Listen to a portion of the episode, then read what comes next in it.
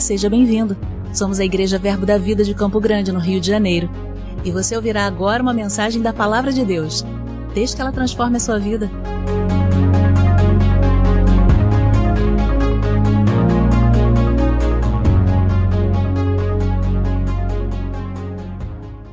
Boa noite, querido. Você está feliz com Jesus? Eu estou feliz com Jesus. Estou muito feliz. Como é bom estar em casa. Às vezes a gente sente um pouquinho de saudade. A gente vai, ministra fora e tal. Mas é sempre bom estar em casa, servir em casa. Eu estou muito feliz com Jesus. Nós vamos chegar a um bom lugar essa noite. Eu quero que você abra a sua Bíblia comigo. No Evangelho de Mateus. Nós vamos compartilhar algumas coisas que o Senhor falou comigo durante esses dias a partir do capítulo 6, no versículo 9.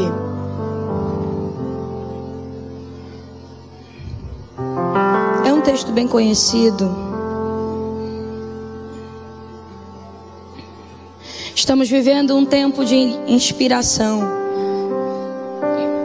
Estamos vivendo um tempo onde o Espírito Santo deseja nos conduzir com mais clareza. Não que ele não nos tenha nos, não que ele não nos tenha conduzido até aqui, mas um tempo aonde as inspirações, as direções e a condução do Espírito vai ser mais clara, vai ser mais leve, vai ser mais fácil, porque estamos estreitando os nossos laços com Ele. Evangelho de Mateus, capítulo 6, versículo 9. É um texto muito conhecido. Diz assim: Portanto, vós orareis assim: Pai nosso que estás no céu, santificado seja o teu nome. Venha o teu reino. Faça-se a tua vontade, assim na terra como no céu. O pão nosso de cada dia dá-nos hoje. E perdoa as nossas dívidas, assim como nós temos perdoado aos nossos devedores. E não nos deixeis cair em tentação, mas livra-nos do mal, pois teu é o reino, o poder e a glória para sempre. Amém. Esse texto é um texto bem conhecido. A gente aprende, é uma das primeiras orações que a gente aprende. E nesse contexto, Jesus está com os discípulos ensinando algumas coisas. Se você pegar o capítulo 5, você vai ver que ele vai estar falando sobre as bem-aventuranças, a maneira como é um homem bem-aventurado. E aí ele vai dizendo: Bem-aventurados que choram, porque serão consolados. Bem-aventurado aqueles que têm fome e sede de justiça, pois serão saciados. E aí você vai vendo todo o texto. E aí Jesus vai ensinando para eles porque eles pedem a Jesus: Olha, Senhor, mestre, nos ensina a orar. E aí ele vai explicar: olha, agora o, o, lugar de oração não é mais como vocês estão vendo, segundo a religião. Naquela época, a religião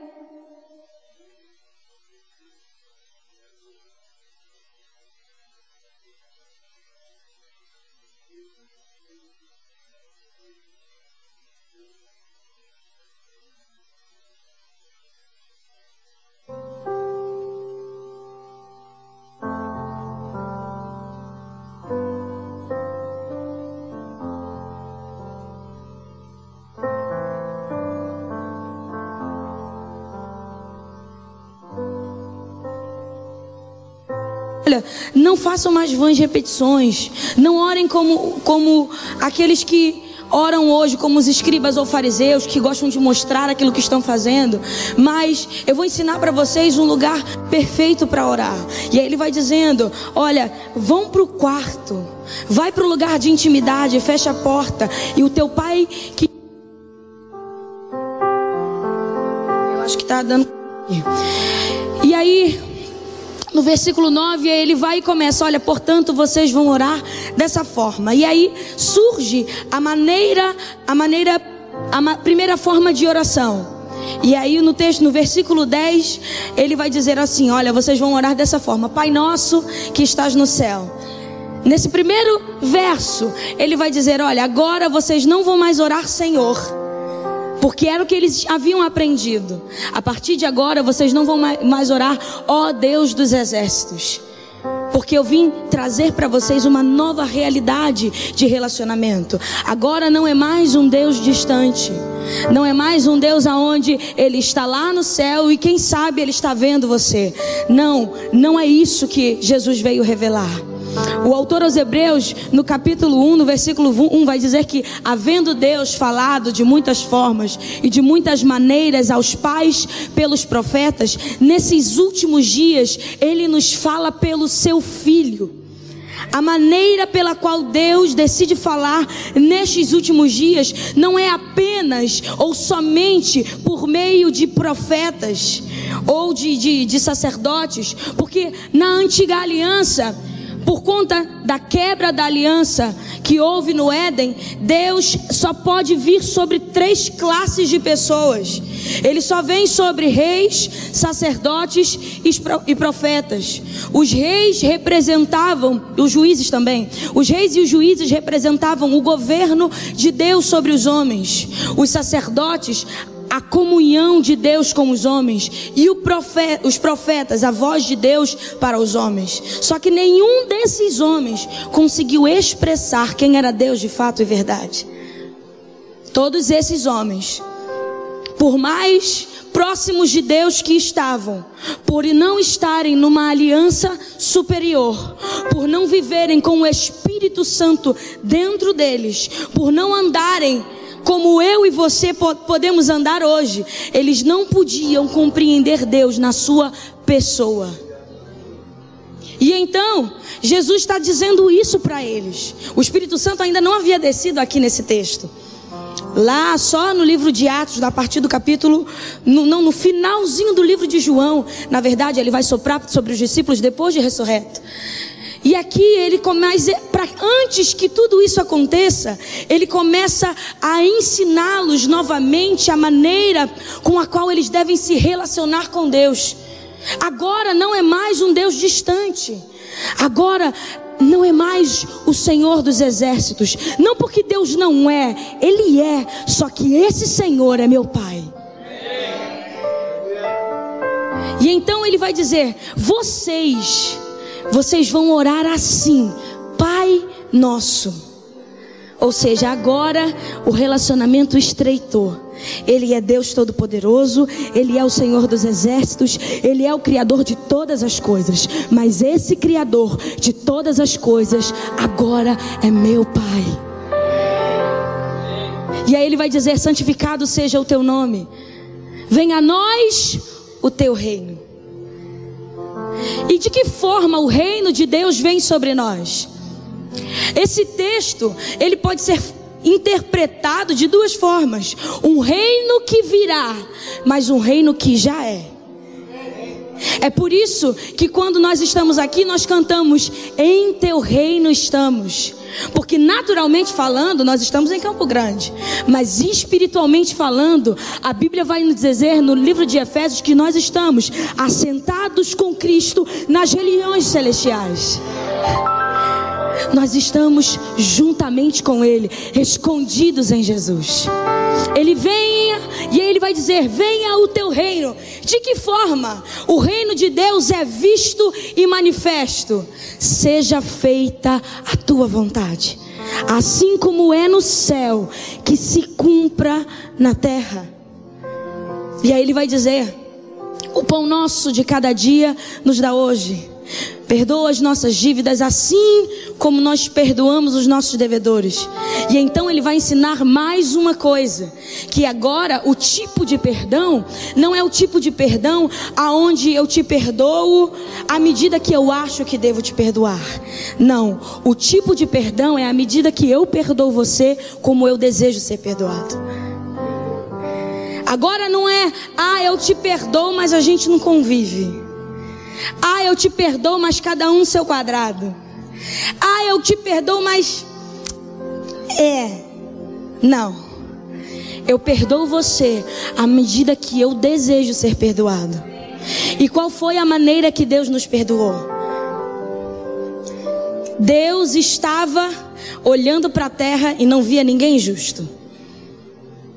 Não tinha ninguém que pudesse clamar o seu nome. Não tinha ninguém que pudesse olhar no seu rosto sem ser completamente fulminado pela sua santidade. Então Deus decide assumir uma forma natural, assume uma forma de carne, desce, se torna semelhante aos homens e se sacrifica por nós. Esse foi o tipo de perdão que recebemos. É por isso que a Bíblia vai dizer que quem muito foi perdoado, muito ama. Então é isso que Jesus está ensinando para eles. Perdoa-nos à medida que nós perdoamos. E não nos deixem cair em tentação, mas livra-nos do mal, porque teu é o reino, o poder e a glória para todo sempre. Amém. E eu quero pensar um pouco sobre o reino de Deus. A palavra reino de Deus significa basileia, que significa o governo de Deus, o direito legal de Deus governar sobre todas as coisas, a extensão do seu ser.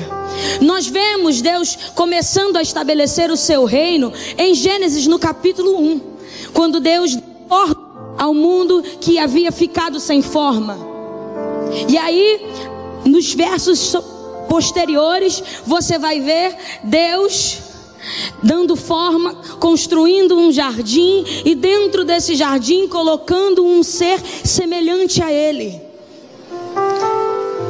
O apóstolo Paulo vai dizer: Quem sou eu para que dele te lembres, e quem é homem para que o visites? Fizeste-nos por um pouco menor do que Deus. Algumas versões está do que os anjos. Assista uma ministração do pastor Josias que a aplicação vai Fizeste-nos um pouco menor do que Deus. Ou seja, nós somos parecidos com Deus, mas em uma proporção menor. Eu nunca mais consigo esquecer do quadrado grande e do quadrado pequeno. Porque é proporcional. Matemática, aprendi matemática na igreja. Glória a Deus. Nós somos um pouco menor do que Deus e fomos coroados naquele lugar de relacionamento, aonde Deus todos os dias, na viração do dia, descia até aquele jardim para se relacionar, para ter comunhão. O homem era o o brilho, a fotografia de Deus no Éden. Toda a criação obedecia ao homem porque via Deus nele. É por isso que nós, em Gênesis 1, 26, vai dizer: Deus deu a sua imagem e semelhança. Selem. Nós resplandecíamos Deus. Cai. Olha, tá um pouco. Né, tá indo, voltando. Uh, uh, tá, tá meio coisa aqui. Mas tá tudo bem. Gente, eu pregava em praça. Se ficar sem microfone, tá tudo certo. em Gênesis. E aí você vai ver que Jesus, Deus, se relacionando ali com o homem, aquela relação, é ali a primeira, a primeira forma do reino de Deus sendo estabelecido sobre a terra. Mas nós vemos, que essa história não deu muito certo, não porque Deus não quis, mas porque Deus não criou um boneco, Deus criou um homem. E esse homem que era capaz de compreender e discernir as coisas. Esse homem escolheu não estar perto de Deus. Ele foi ele foi enganado pela serpente e por ter sido enganado pela serpente, ele escolheu não estar. E então, na plenitude dos tempos, Jesus vem à terra. E ele veio à terra para restabelecer o seu reino. De volta presença de Deus. E agora nele podemos novamente viver para a sua glória e debaixo da influência de Deus. Perceba que Deus, quando coloca aquele homem naquele jardim, e era apenas em um jardim, porque a terra ainda precisava de alguém para cultivar, Deus estava colocando um, um homem ali naquele lugar, não para que aquele homem ficasse naquela bolha, mas para que ele reproduzisse o padrão expandisse o reino de Deus através do que da relação que ele tinha com Deus. O homem fora criado por Deus para isso. Estabelecer o reino de Deus através de que relacionamento. Deus não chamou o homem para estabelecer uma nova religião. Deus não chamou o homem para estabelecer um novo rito. Deus chamou o homem para estabelecer o reino. E então, agora com Jesus vindo e começa a nos ensinar. E você vai ver isso muito no, nos evangelhos de Mateus e Marcos, Jesus falando por, por parábolas, e ele vai dizer o reino de, dos céus ou o reino de Deus. Em Mateus vai estar dos céus, em Marcos de Deus, é semelhante a, e ele vai começar a dizer as parábolas e ensinar como é o reino de Deus. Em, algum, em alguns momentos ele vai estar falando dele mesmo, mas usando parábolas.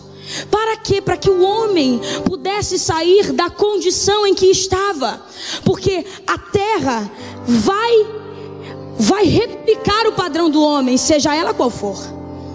Porque o salmista vai dizer que os céus são os céus do Senhor, mas a terra ele deu aos filhos dos homens.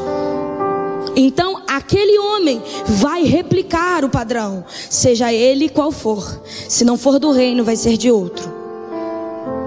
Se não for do reino de Deus, vai ser de um império de trevas. Porque Deus chamou aquele homem para governo. E o governo que ele tinha, ele entregou. Então a terra produz espinhos e abrolhos, porque não consegue mais ver a imagem de Deus refletida em Adão. Só que Jesus veio e resolveu isso. A Bíblia vai dizer, existe uma parábola que Mateus vai dizer, Jesus vai dizer assim, que o reino de Deus é como um valente que entra e assalta aquele ambiente, mas o mais valente que o valente prende aquele homem e resolve tudo. É como se Jesus estivesse dizendo: Olha, tinha um valente aqui e ele prendeu vocês. Ele escravizou vocês, mas eu sou mais valente que o valente. Apenas vim sozinho, eu vim com o Espírito sobre mim e vim com o governo de Deus. Eu estou invadindo uma era diferente. Eu estou amarrando o valente. Eu estou resolvendo aquilo que vocês sozinhos não poderiam fazer. É por isso que aonde ele pisava, aonde ele chegava, ele dizia: "O reino dos céus é chegado a vocês. O reino dos céus é chegado a vocês." Aonde Jesus ia e que houvesse qual, qual seja o valente, se aquele valente fosse a enfermidade, o mais valente do que aquele valente entrava naquele ambiente e alterava, porque o reino de Deus invadiu a era presente. O reino de Deus invadiu a era presente. E ele vai ensinar sobre, aos discípulos sobre isso. E aí você vai perceber que chega uma hora em que ele separa os discípulos e fala: Olha, vão lá. E aí os discípulos Olha, Jesus, a gente fez tanta coisa. A gente orou, os cramunhão saíram. A gente marchou, brincadeira. A gente orou, a gente expulsou demônio, tudo no seu nome, tudo rolou ele. É, mas prestem atenção. Vocês precisam se alegrar porque o nome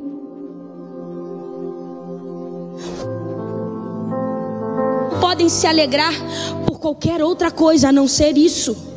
A alegria de vocês é saber que agora vocês não vão mais morrer, porque eu estou dando a vocês novamente uma vida eterna. E não uma vida eterna onde há dor e ranger de dentes, mas uma vida eterna, onde nós e o Senhor estaremos juntos para todos sempre. Isso é tão a vontade de Deus que lá em Eclesiastes, capítulo 3, versículo 11, o escritor vai dizer que Deus colocou a eternidade no coração do homem. O desejo de Deus é que não vivamos apenas nessa era como alguém vive sem saber para onde vai. O desejo de Deus é que possamos aqui estabelecer o seu reino, mas sempre olhando para o céu e entendendo que nesse lugar, nessa presente era, o seu tempo é finito e já foi determinado por Deus. Mas nós não somos seres finitos, nós somos seres eternos. Triste coisa é a gente viver como se vivesse sem saber para onde vai, ou viver apenas com o coração aqui. Foi isso que Jesus veio ensinar. Se você pegar lá em Apocalipse 22, no versículo 17, se não me falha a memória, João vai escrever e vai dizer: O Espírito e a noiva dizem: Vem. Após Jesus ressuscitar, soprar sobre os discípulos o seu espírito e pedir para que eles ficassem em Jerusalém. Em Atos capítulos 1 e 2, você vai ver que o Espírito Santo desce sobre aqueles homens e aqueles homens começam a fazer proezas. Ali se inicia os últimos dias. Então, o tempo de hoje já está predeterminado. Estamos vivendo os últimos dias. Mas a nossa função como filhos de Deus agora. Porque Ele não veio só morrer e nos redimir. Ele veio morrer, Ele nos redimiu, Ele nos adota, Ele nos coloca de volta no lugar aonde nunca devíamos ter saído. Ele traz de volta, Ele nos coloca numa aliança superior, Ele nos cela com o Espírito Santo da promessa. Porque Ele vai dizer: Olha, vocês não vão fazer somente o que eu faço, vocês vão fazer coisas maiores. Não porque não não porque ele não fazia, mas porque somos muitos. E porque somos muitos, podemos fazer coisas maiores. Em grande quantidade. E todas as vezes que a gente chega em um ambiente aonde parece que está sem forma e vazio, e a gente começa a dizer: Vamos ajustar isso, vamos ajustar isso, haja isso, haja aquilo. É o reino de Deus se estabelecendo naquele lugar. E quando a gente faz isso, sabe o que, que a gente está dizendo? A gente está anunciando a vinda de Jesus. Quando a gente manifesta o reino, a gente anuncia que ele vem. É por isso que eu e você precisamos viver na iminência do seu retorno precisamos acordar todos os dias, consciente de quem somos. Juliane, como eu faço isso? A palavra de Deus, ela revela quem somos.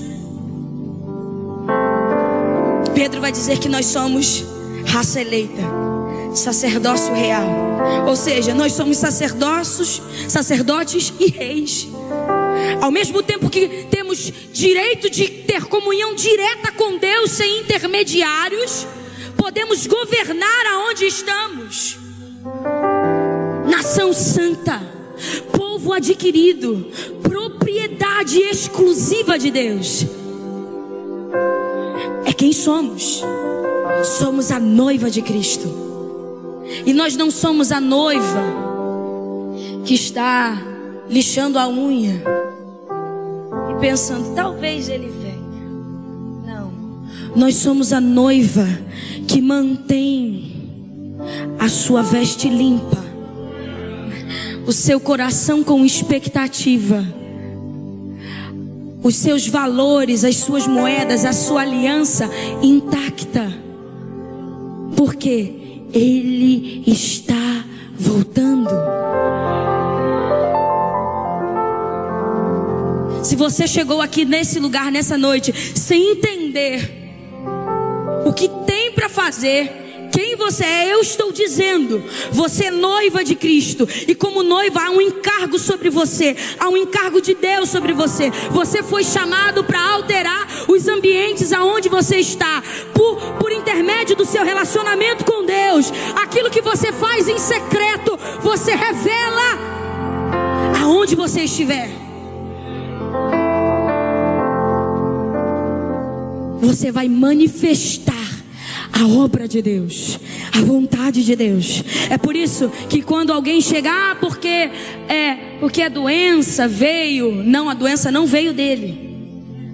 Não, Deus não te quer doente, irmão.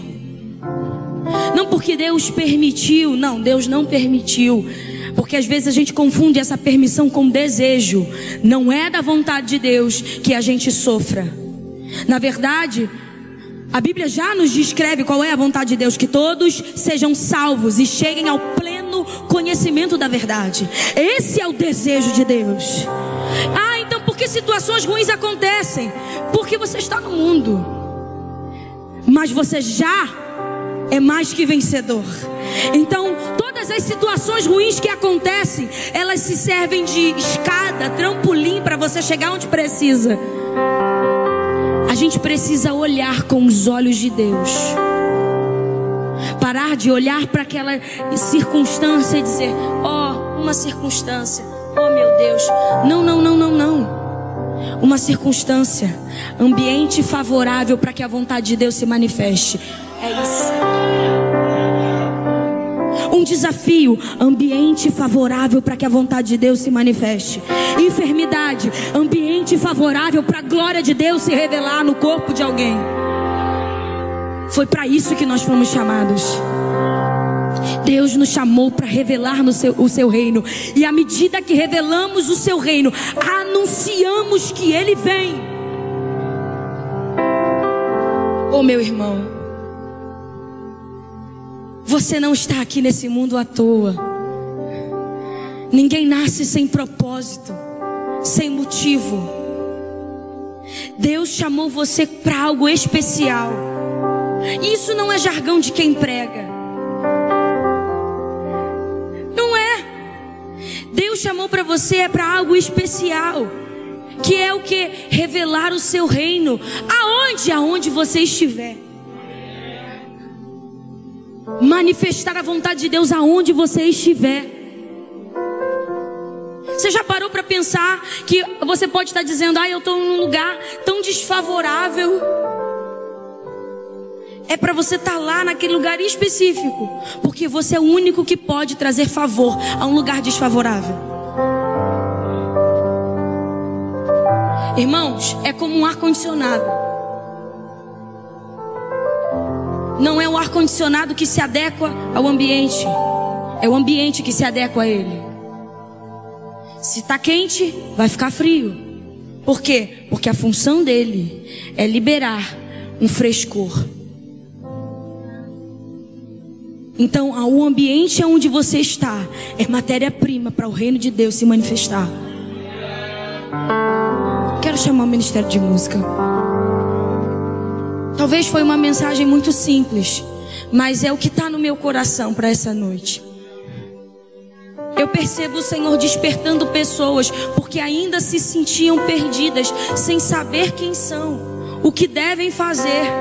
Eu estou dizendo a você, nós somos muito bem ensinados nessa igreja, somos muito bem alimentados nesse lugar. Você foi chamado por Deus, você foi resgatado por Deus, você foi redimido, você foi adotado, você foi escolhido por Deus. Você agora é a noiva de Cristo. Você agora é, ah, meu Pai do céu, você agora é a pessoa, é o ser que Deus criou para se casar com Jesus.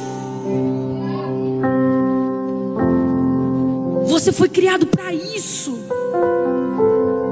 E a sua vida precisa exalar esse perfume. É por isso que o salmista em Salmos 23 vai dizer: Por certamente que a bondade e a fidelidade do Senhor me seguirão todos os dias da minha vida. Aonde eu for, a bondade de Deus vai ao meu lado, a fidelidade de Deus vai ao meu outro lado, e elas vão me seguir aonde eu estiver.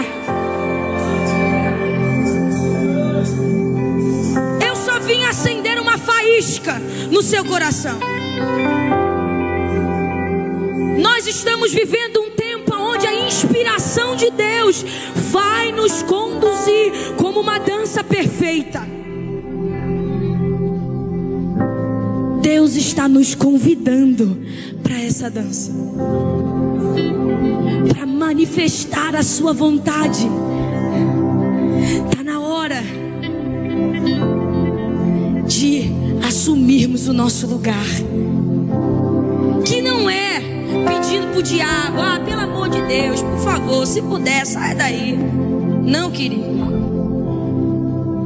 Quando Jesus vai trazer a primeira vez a palavra eclesia, ele vai dizer algo muito interessante.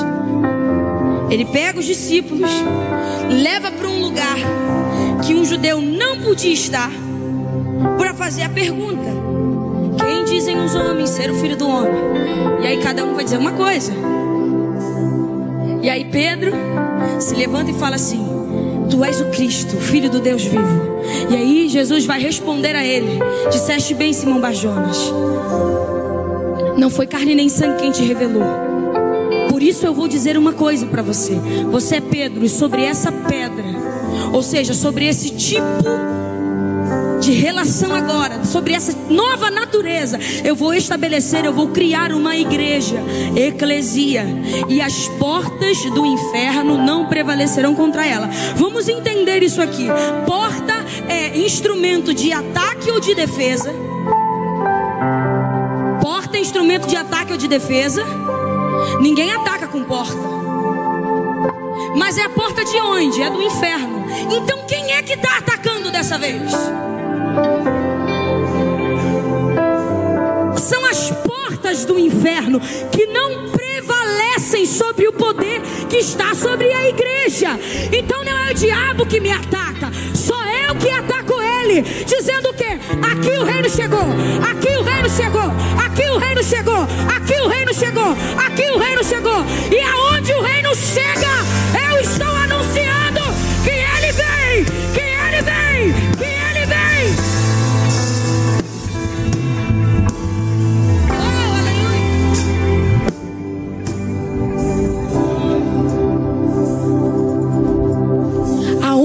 chega, eu anuncio que ele vem. Se você puder, se coloque de pé. Nesses minutos que temos, deixe que o Espírito Santo permita que ele acenda alguns lugares que precisam ser acesos.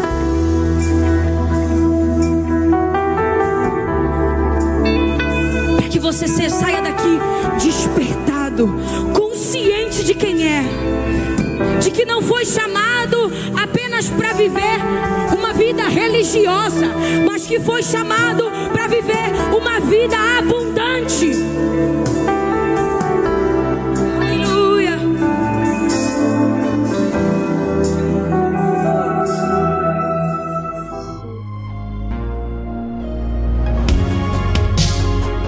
Ouça outras ministrações em nosso site verbodavida.com barra Campo Grande RJ. Nos acompanhe também em nossas redes sociais, Facebook, Instagram e YouTube. Seja abençoado na prática dessa palavra.